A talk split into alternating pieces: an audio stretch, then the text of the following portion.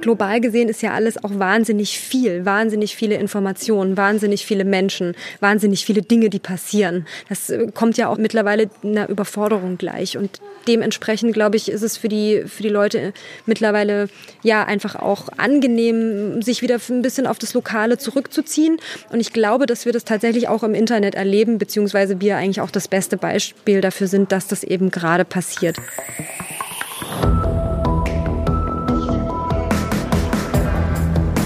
Herzlich willkommen bei Fast Forward, dem Zukunftspodcast von Hubert Burda Media.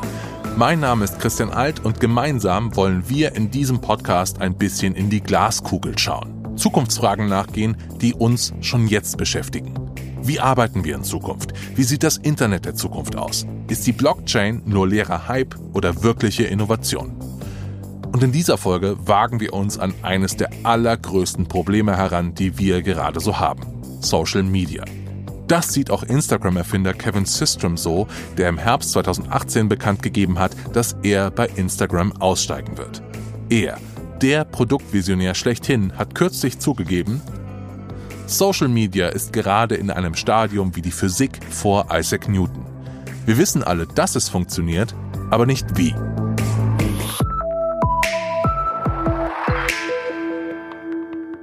Soziale Medien sind deshalb so komplex, weil Menschen nun mal komplex sind. Unser ganzes Leben sind wir permanent damit beschäftigt, mit anderen Menschen zu kommunizieren, mit ihnen zu diskutieren, sie zu überzeugen, zu beeindrucken oder zu beschwichtigen.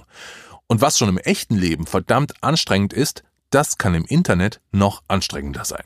Und klar, wir werden es hier zwar wahrscheinlich nicht schaffen, die Newtonschen Gesetze für soziale Medien aufzustellen, aber wir versuchen der Antwort ein kleines bisschen näher zu kommen. Und genau wie Newton, der erstmal unter einem Baum liegend die Gesetze des Universums entdeckt hat, müssen auch wir raus. Unsere Reise wird uns nach Berlin führen, aber vorher machen wir noch einen kleinen Zwischenstopp in Schwaben. In Augsburg steht das Schwabencenter. Das ist so ein typisches Einkaufszentrum aus den 70er Jahren. Also viel grauer Beton, mehr oder weniger gut dekorierte Schaufenster von Sport, Elektro- und Obstgeschäften und zum Shoppingareal, da gehören auch drei Hochhäuser. Das sind so klassische Betonbauten, wie sie es auch in vielen anderen deutschen Städten gibt. Sagen wir mal so, richtig schön sieht anders aus. Die drei Wohntürme haben 20 Stockwerke und so 900 Menschen leben da. Das heißt, Wohnung an Wohnung, lange Gänge, muffige Aufzüge. An einem Tag im Sommer 2018 finden die Bewohner von diesen Hochhäusern etwas Ungewöhnliches im Briefkasten. Einen roten Klebepunkt, etwa so groß wie ein Bierdeckel. Dazu gibt es dann noch eine kleine Erklärung, was es mit diesem Punkt auf sich hat, und viele Bewohner müssen da schon schmunzeln und stecken den roten Punkt ein. Wer weiß, vielleicht kann man den ja noch gebrauchen. Die roten Klebepunkte, die kommen von einem Künstlerkollektiv. Und die Idee dahinter ist eigentlich ziemlich einfach. In einem anonymen Hochhaus, wo man seine Nachbarn kaum kennt, kann man den roten Punkt ganz leicht an seine Wohnungstür kleben und damit dem Nachbarn oder der Nachbarin mitteilen, hey, Klingel doch mal, wenn du Lust und Zeit hast. Lass mal einen Kaffee trinken oder einen Tee und ein bisschen quatschen. Der rote Open Dot aus Augsburg ist ein praktisches kleines Werkzeug für mehr Begegnung. Er hat nur einen Nachteil. Er funktioniert nur analog. Das soziale Netzwerk nebenan.de macht sowas ähnliches. Aber es gibt einen Unterschied. Online gibt es viel mehr Möglichkeiten und Anlässe, seine Nachbarn kennenzulernen. Und das nicht nur im Haus, sondern im ganzen Viertel. Ich sage eigentlich immer gerne, dass nebenan.de ein echtes soziales Netzwerk ist, ja, weil es eben da tatsächlich darum geht, dass Menschen wieder miteinander in Kontakt kommen, äh, miteinander in Austausch treten und das aber eben auf lokaler Ebene. Also ähm, ne, die, die Ursprünge von Facebook lagen ja natürlich auch darin, Menschen global miteinander zu vernetzen. Die Besonderheit lag da darin, dass es einfach, dass Menschen sich äh, vernetzen, die sich schon kennen, aber eben digital äh, miteinander in Kontakt bleiben. Und und bei uns ist das Besondere, dass sich Menschen vernetzen und miteinander austauschen, die sich vorher nicht kannten. Das ist Ina Remmers. Sie gehört zum Gründungsteam von nebenan.de. Und wir sind jetzt in Berlin in der Köpenicker Straße in einem Großraumbüro. Von hier aus nimmt es nebenan.de mit den Riesen aus dem Silicon Valley auf. Hubert Burda Media unterstützt das soziale Netzwerk dabei als Investor. Für Kenner der Szene ist nebenan.de gerade eins der spannendsten Startups in Deutschland. Die Strategie? Nebenan.de lernt aus den Fehlern und Leerstellen der großen Player und macht Dinge bewusst anders. Das fängt gleich bei der Registrierung an. Mitmachen kann man nur, wenn man seinen Klarnamen und seine Adresse angibt. Der Verifikationsprozess läuft dann mit dem Perso oder mit Hilfe eines Codes auf einer Postkarte, die nur ein paar Tage später im Briefkasten liegt.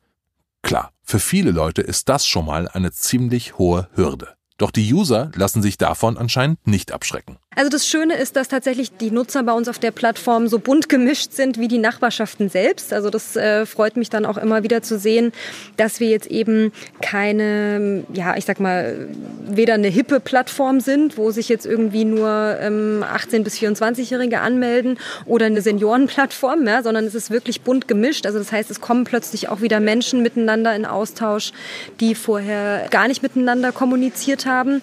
Das ist sehr schön zu sehen und eben überraschend und auch, dass auch sehr viele ältere Menschen mitmachen. Als ich mich dann zum ersten Mal auf nebenan.de eingeloggt habe, habe ich einen wahnsinnig spannenden Mikrokosmos entdeckt, den ich sonst im echten Leben nie und nimmer wahrgenommen hätte. Das ist in etwa so, als würde man einen Baumstamm im Wald hochheben und auf einmal merken, wie viele unterschiedliche Insekten sich da tummeln. Im Newsfeed von nebenan.de werden mir nur Posts gezeigt, die aus der eigenen Nachbarschaft kommen. Bei mir im Viertel ist jede Menge los. Ich erfahre hier zum ersten Mal, dass bei mir ums Eck regelmäßig Foodsharing-Aktionen organisiert werden. Es gibt eine offene Volleyballmannschaft, die noch ein paar neue Mitspieler sucht und einen Hobbychor für Popsongs.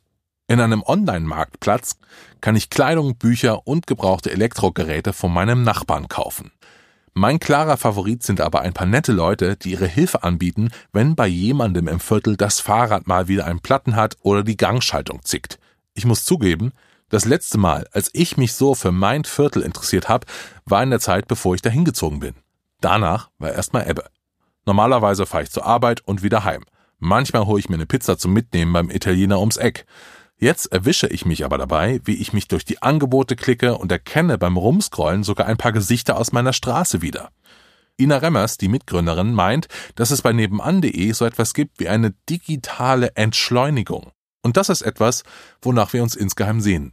Global gesehen ist ja alles auch wahnsinnig viel, wahnsinnig viele Informationen, wahnsinnig viele Menschen, wahnsinnig viele Dinge, die passieren. Ne? Das äh, kommt ja auch teilweise mittlerweile einer Überforderung gleich. Und dementsprechend, glaube ich, ist es für die, für die Leute mittlerweile ja einfach auch angenehm, sich wieder ein bisschen auf das Lokale zurückzuziehen. Und ich glaube, dass wir das tatsächlich auch im Internet erleben, beziehungsweise wir eigentlich auch das beste Beispiel dafür sind, dass das eben gerade passiert. Nebenan.de will, dass Menschen im echten Leben echte Bekanntschaften machen. Jeder, der schon mal ein Blind Date mit Hilfe einer Flirt-App hatte, weiß, dass das auch ein echtes Wagnis sein kann. Aber wer sich vom Smartphone oder dem PC wegtraut, wird meistens dafür belohnt. Wenn man Ina Remmers fragt, ob ihr spontan eine besondere Begegnung einfällt, die ohne nebenan.de nicht möglich gewesen wäre, dann bekommt sie leuchtende Augen. Sie erinnert sich sofort an eine Geschichte. Wo zum Beispiel ein älteres Ehepaar in Dresden um Hilfe gebeten hat. Der Mann war im Krankenhaus, die Frau sieht äh, nur noch ganz schlecht, also hat wirklich ganz schlechtes Augenlicht und hat eben dann äh, um Hilfe gebeten bei Einkäufen und beim Gassi gehen für den Hund. Und daraus ist eben dann zum Beispiel so eine, so eine Freundschaft auch entstanden zwischen eben diesem älteren Ehepaar und einem jungen Pärchen aus der Nachbarschaft. Und das war für mich einfach schön zu sehen, dass neben dieser, sage ich jetzt mal, einfachen Hilfsaktion daraus auch tatsächlich ne, so eine Bekanntschaft entstanden ist, weil das ist ja auch was total Schönes. Also so eine Ad-hoc-Nachbarschaftshilfe ist das eine, aber wenn daraus eben dann wirklich auch langfristige Beziehungen entstehen, dann ist das natürlich der absolute Jackpot. Dazu kommt noch, bei nebenan.de gibt es so gut wie keine Trolle. Also User, die den ganzen Tag nichts anderes machen, als rumzustänkern und Menschen zu beleidigen. Also die Kombination aus, ich muss mich ausweisen als die Person, die ich bin und ich bin in meinem lokalen Umfeld, in dem ich sozusagen auch lebe, das führt schon dazu, dass die Leute sehr respektvoll, sehr freundlich miteinander umgehen. Also man begrüßt sich, man bedankt sich. Selbst wenn man mal nicht der gleichen Meinung ist, dann äh, wird eben auch diskutiert. Und das ist sehr, sehr schön zu sehen, gerade in der heutigen Zeit, dass es eben möglich ist. Nebenan.de tickt so gar nicht wie die sozialen Medien, die die meisten Deutschen heute jeden Tag nutzen. In den Kommentarspalten geht es friedlich zu. Und was vielleicht noch wichtiger ist, es gibt keine Inszenierung, keine nervigen Ego-Wettbewerbe. Wer hat heute den lustigsten Post abgesetzt? Wer bekommt mehr Likes für sein Selfie? Wessen Beitrag wurde wie oft geteilt? Dinge, die für uns mittlerweile schon dazugehören, wenn wir an Social Media denken. Da ist die Frage doch, kann man diesen Jahrmarkt der Eitelkeiten, der uns bei Facebook und Instagram Tag für Tag begegnet, überhaupt noch sozial nennen? Was man sagen kann, ist natürlich, wenn man jetzt so rein aus der Glücksforschung mal schaut, da gibt es einige Unglückstipps, also Dinge, die man tun kann, um eher unglücklich zu werden, zum Beispiel das eigene Glück versuchen in Zahlen zu fassen oder sich mit anderen ganz stark vergleichen.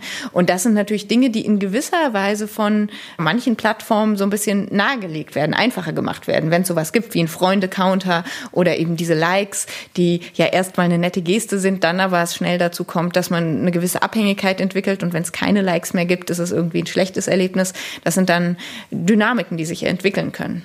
Das ist übrigens nicht Ina Remmers, sondern Sarah Diefenbach aus München. Sie ist Professorin für Wirtschaftspsychologie an der LMU und das Feld, für das ich mich besonders interessiere, sind digitale Produkte, digitale Medien und welche psychologischen Effekte da eine Rolle spielen, was es auch mit unserem Wohlbefinden macht, wie man Produkte so gestalten kann, dass sie Menschen gut tun. Bei ihren Untersuchungen muss Sarah Diefenbach immer wieder feststellen, dass viele Menschen unglücklich werden, wenn sie Dienste wie Facebook, Snapchat oder Instagram zu intensiv nutzen. Im schlimmsten Fall kann dabei auch etwas entstehen, was sie eine digitale Depression nennt. Es gibt Studien, die zum Beispiel solche Effekte zeigen, dass jetzt im Durchschnitt man sich meinetwegen beim Besuch von Facebook vor dem Besuch noch besser fühlt als danach. Interessant ist natürlich, dass man es andersrum einschätzt, dass man denkt, es tut einem gut, man sich eine Belohnung dadurch verschafft. Das ist aber eigentlich ein sehr typisches Phänomen. Also es nennt sich auch Effective Forecasting Error oder eben, dass, dass wir Menschen allgemein nicht so gut darin sind, vorherzusagen und die Dinge auszuwählen, die uns dann auch tatsächlich gut tun. Und das heißt natürlich nicht, dass es immer so sein muss. Es gibt auch mal einzelne positive Sessions. Es gibt aber dann eben auch viele Sessions, in denen man dann eher genervt ist von dem, was andere posten, vielleicht auch von der sehr narzisstischen Darstellung anderer oder auch natürlich Dinge, die einen inhaltlich ärgern können. Und ja, viele kennen es wahrscheinlich aus eigener Beobachtung auch. Selbst wenn man sich dabei schon ärgert, fällt es dann trotzdem manchmal schwer, daraus zu gehen und man verbringt auch mehr Zeit dort, als man eigentlich geplant hatte.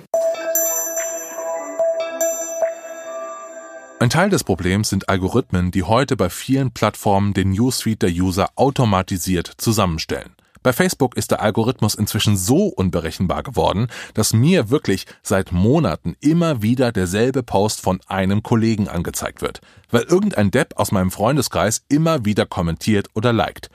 Nebenan.de funktioniert so, wie der Newsfeed früher mal funktioniert hat. Komplett chronologisch. Auch das gehört zur Strategie.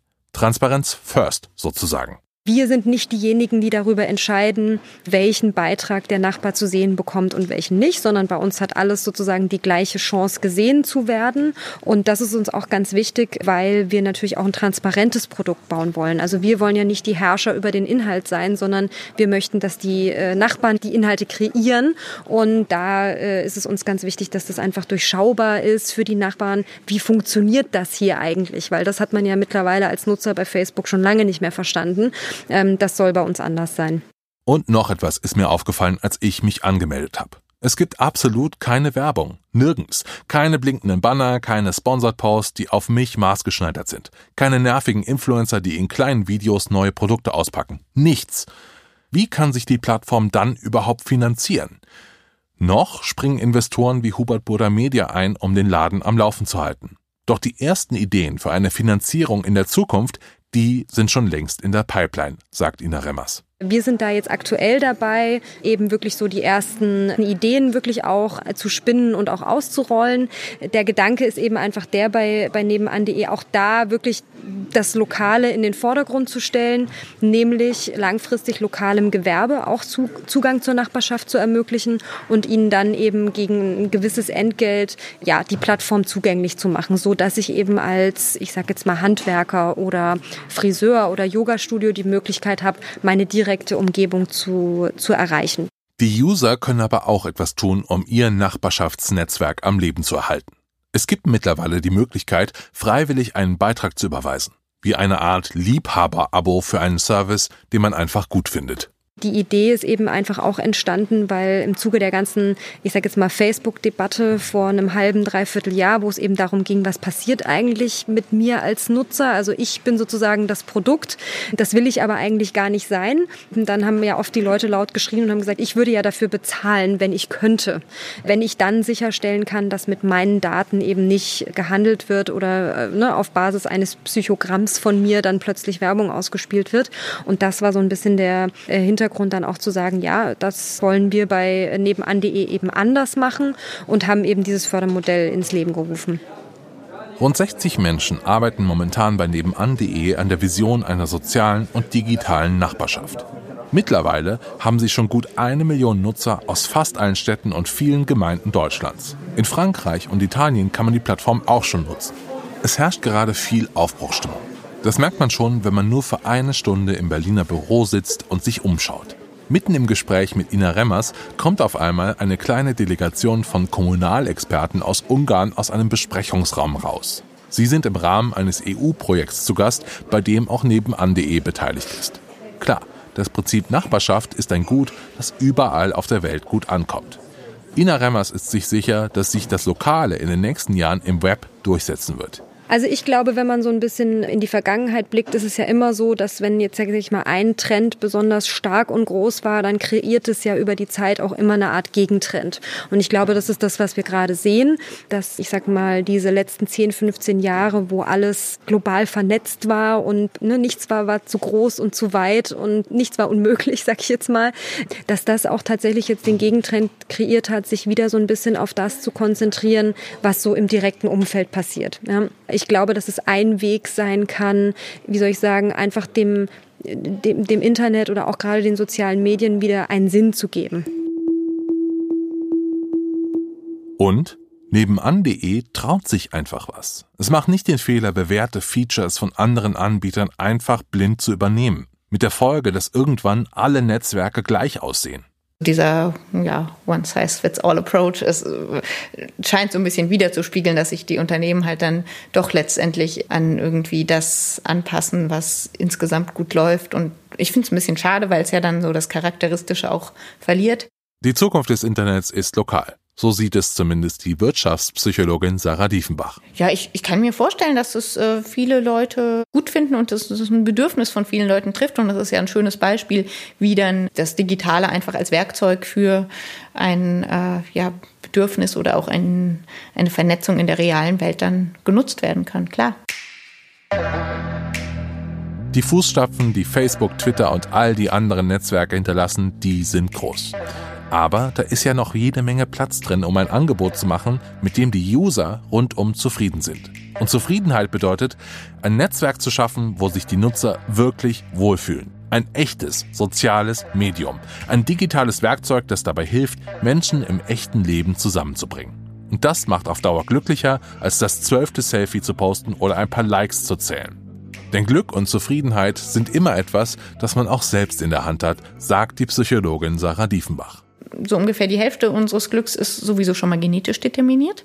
Aber heißt auf der anderen Seite, wir haben schon auch noch einen großen Teil, den wir durch die Aktivitäten, also das, was wir täglich tun, beeinflussen können. Ganz grob gesagt, Dinge, die oft für Glück sorgen, ist sowas, anderen helfen, für etwas Sinnvolles eintreten. Also gute Nachbarschaft kann glücklich machen. Und wir tragen halt einen Teil dazu bei. Das glaube ich schon. Das war's mit dieser Folge von Fast Forward, dem Zukunftspodcast von Hubert Burda Media. Wenn sie euch gefallen hat, dann empfehlt uns doch gerne weiter oder noch viel, viel besser, bewertet uns bei Apple Podcasts. Das hilft uns, noch besser gefunden zu werden. Die komplette erste Staffel von Fast Forward könnt ihr jetzt anhören. Alle anderen Folgen findet ihr jetzt im Podcast-Feed. Fast Forward ist eine Produktion von Kugel und Niere und Ikone Media im Auftrag von Hubert Burda Media. Ich verabschiede mich, ihr wisst, wo ihr uns findet. Ciao!